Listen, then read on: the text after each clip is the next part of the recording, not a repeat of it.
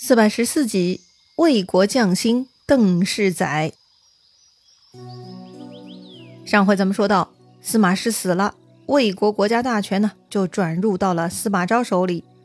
趁这个新旧交替的机会，姜维呢发动了他的第三次北伐。在洮河西岸的第一战，姜维带军背水一战，取得了大胜，非常振奋人心。于是下一步，姜维就要进攻狄道城了。那么狄道城是否好打呢？哎呀，哪那么容易呀！因为夏侯霸提到过的魏国新兴将星邓艾过来增援王荆他们了。前面邓艾跟勇猛的文鸯交手都能对敌五十多个回合，可见邓艾不仅有夏侯霸称赞的头脑，武功也很高。这种文武全才跟姜维是有的一拼啊！当时邓艾、陈泰聚到一起商议对策，邓艾说呀。姜维进攻狄道城，他就是失策了。为什么呢？邓艾觉得呀，如果姜维再去联络羌人，一起向东夺下四郡，那才会对魏军造成大麻烦。可如今姜维居然去进攻狄道城，那里的防守坚固，哪那么容易被攻破？那就是白费气力的事儿。妙啊，说的太对了。陈泰很赞同邓艾的分析，于是呢，他先调拨二十个小分队。每个小分队五十人，让他们带着旌旗、鼓角、烽火之类，先去狄道城东南的高山深谷中埋伏好。要说呢，这二十个小分队也就一千人，他们能干嘛呢？难道埋伏着要搞定蜀军？那是不可能的。这些人的身份呢，就是疑兵，魏军主力啊，另做安排。话说姜维，他很快带兵来到狄道城下，他下令围城，八面进攻。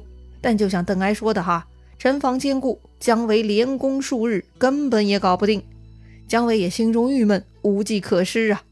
正在姜维头大的时候，这天傍晚黄昏时分，接连三五次流星探马来报告，说是有两路魏军杀过来了，一路是征西将军陈泰，另一路是兖州刺史邓艾。狄道城还没有攻破，魏军的援兵已经到了，这下可不好玩了呀。姜维呢找夏侯霸商议，夏侯霸一听邓艾来了，很紧张。他早说过了，邓艾这个家伙很聪明，是个强有力的对手啊。既然他们过来了，不能让他们站稳脚跟。趁他们还没屯住，姜维呢准备先发制人，要提前动手。于是姜维留下张翼继续进攻狄道城，派夏侯霸去迎战陈泰，自己呢带兵去对抗邓艾。可是。刚刚三路军分配好，姜维他们呐行军不到五里，突然听到东南方一声炮响，顿时是鼓角震地，火光冲天。姜维放眼望去，只见周围全是魏军旗号。哈，魏军已经包围此地了呀！姜维也不知道魏军人数多少，以为自己中计了，赶紧传令夏侯霸、张翼停止进攻，立刻退兵。姜维自己负责断后。当时呢，魏军鼓声隆隆，非常惊心动魄。蜀军啊，听着都非常紧张啊，吓得撒丫子狂奔，一路就跑回了汉中。姜维在最后，直到退入剑阁，姜维他们才缓过来。后来派人查探，才知道前面看到的魏军旗帆，那都是疑兵布置，根本没有大军。哎呀，还是中计了。姜维很郁闷哈，于是呢，他也不回汉中了。索性又屯兵于中提了。中提是个地名哈，在今天甘肃陈县，在剑阁的北边。这次北伐虽然姜维没有获得全胜，但毕竟在洮河的背水一战胜利了。皇帝刘禅呢，就下诏加封姜维为大将军。哎，这也算值得庆贺之事了。再说邓艾他们一千人吓跑了蜀军，大家都很高兴。陈泰呀，特意将邓艾的功劳上报给了皇帝曹髦。于是，曹髦加封邓艾为安西将军、假节钺，领护东羌校尉之职，令他与陈泰一起屯兵于雍凉等地，加官进爵，很值得高兴哈。于是呢，陈泰设宴为邓艾庆祝。酒席之上啊，陈泰说：“这姜维连夜逃跑，这回该消停下来，不敢再出战了吧？”邓艾呢，摇摇头哈，他说：“姜维还会再来的。”哦，何出此言呢？陈泰很好奇呀，邓艾呢说了五条理由，哎，哪五条理由呢？第一，蜀军虽然退走，但毕竟他们前者胜利了，还是有乘胜的势头在的。第二，蜀军是诸葛亮调教出来的，精锐之兵容易调遣，但咱们魏国一直在更换将领，军事训练又不熟，姜维必然看出破绽啦。第三，蜀军坐船而来，行军不如我军疲劳，姜维出入便利呀。第四，蜀军进攻的路线很多，敌到陇西、南安、岐山都是魏军需要防守的地方，魏军不得已也得分兵把守。而蜀军只要选择其中一个目标就行，这对蜀军而言很有利，所以他们还会不断来犯。第五，蜀军的军粮有保障。如果蜀军去南安、陇西，可以取羌人之谷为军粮；若出祁山，则可直接收割附近麦田。综上五条，蜀军有足够的进兵理由，所以姜维一定还会再来的。哇塞，果然高论呐！陈泰很佩服邓艾，真是料敌如神呐。陈泰呢非常欣赏邓艾，从此就结为了忘年之交，一起防守西部。两个将领结成好朋友，那么他们的协作力量啊就会更大了。从此呢，邓艾每日操练军马，各处隘口都设立营寨，加强防守，以防不测。再说姜维，他驻守中提，接到皇帝给自己加封的消息呢，姜维也很高兴。上表谢恩不说，也大设宴席，会集诸将，一边喝酒一边商议讨伐魏国之事。还要讨伐吗？蜀国令史樊建呢，就对姜维劝谏了。他说呀：“将军屡屡出兵，都未能全胜。如今桃溪之捷，魏人以服为名，为什么还要继续进兵呢？万一不利，前功尽弃呀！”这樊建呢，跟前面张毅的说法是一样的哈。很明显，他们都觉得威吓过敌人就行了，毕竟魏国那么大，不可能一口气吞下来的嘛。但姜维很笃定，他说呀：“进攻魏国，咱们有五大优势，所以必须得进兵。那么有哪五大优势呢？”姜维呢，就一一告诉大家了哈。第一，魏军逃西一败，锐气大挫。我军虽然退走，却没有损失，所以还是可以乘胜进兵。第二，咱们坐船，比起魏军走陆路，咱们就是以逸对劳，有优势。第三，我军久经训练，魏军都是乌合之众，咱有优势。第四，我军军粮有保障，咱们自出祁山，一路就地取材，秋粮足够啊。第五，魏军多处防守需要分兵。咱们进攻其中之一，他们就应困难，这就是第五个优势了。综上所述，不在此时伐魏，更待何日呢？哎呀，我的天哪！这姜维的话跟邓艾说的是一模一样。也就是说呀，邓艾已经看透姜维的所有优势，这么一来，又是在下明棋了，厉害了。虽然姜维讲的很对，但夏侯霸还是提醒姜维。不能小看邓艾，特别是呢，他如今又被提拔，有了更多权力，估计他又能进一步提升防守，要小心啊！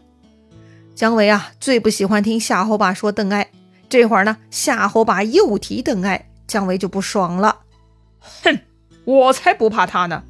你们不要长他人锐气，灭自己威风。不说了，我意已决，必定要先取陇西。说起来呀。邓艾跟姜维其实也算是类似的人物，聪明能干，文武全才。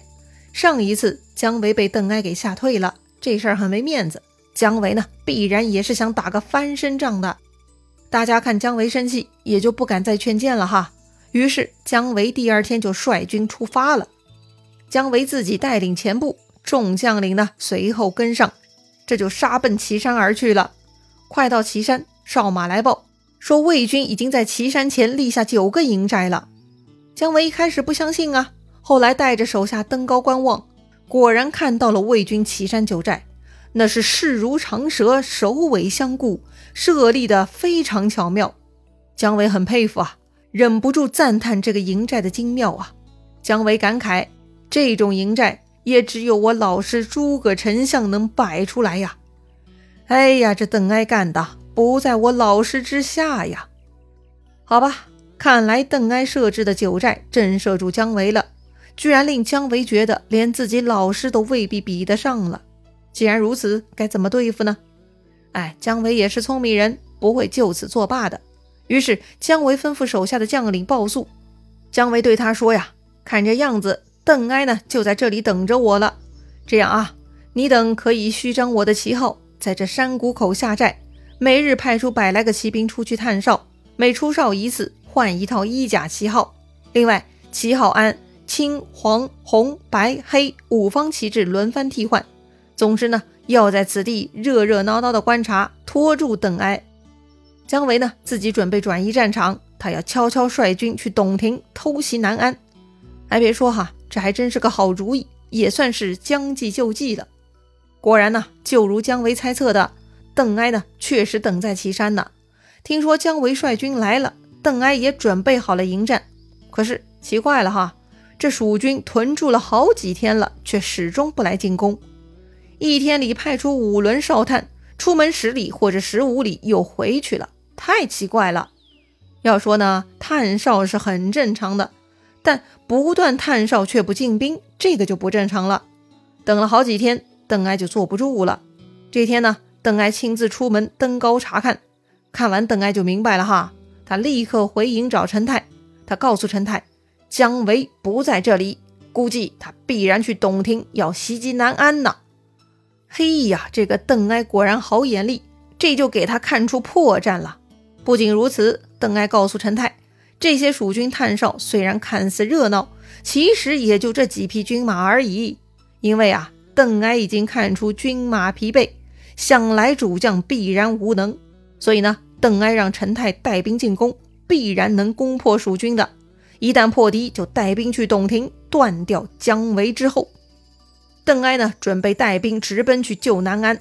此外，邓艾说他会先占领武城山，他估计啊。姜维会攻取上邽，那上邽有一山谷，名叫断谷，地狭山险，正适合埋伏。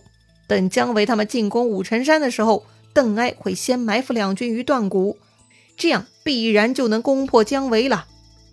天哪，邓艾简直是神机妙算呐！关键是，他简直就是一张活地图。陈太叹服啊，他说自己守御陇西二三十年。对此处地理也没有邓艾这么熟悉，太惊叹了。陈太是服了哈，他愿意全部听从邓艾的。他让邓艾赶紧出发，自己呢会去进攻蜀军的。哎呀，这个地理达人邓艾还真不是盖的。夏侯霸早介绍过邓艾对地理的痴迷和执着了。回想诸葛亮作战的胜利，很大原因就是他了解地理地貌，因地制宜呀。如今这个邓艾还真的是一颗星星啊！听上去嘛，似乎邓艾的推测能力更强哈。可是说得好，能否就真的做得好呢？姜维对战邓艾，到底谁更胜一筹呢？精彩故事啊，下一回咱们接着聊。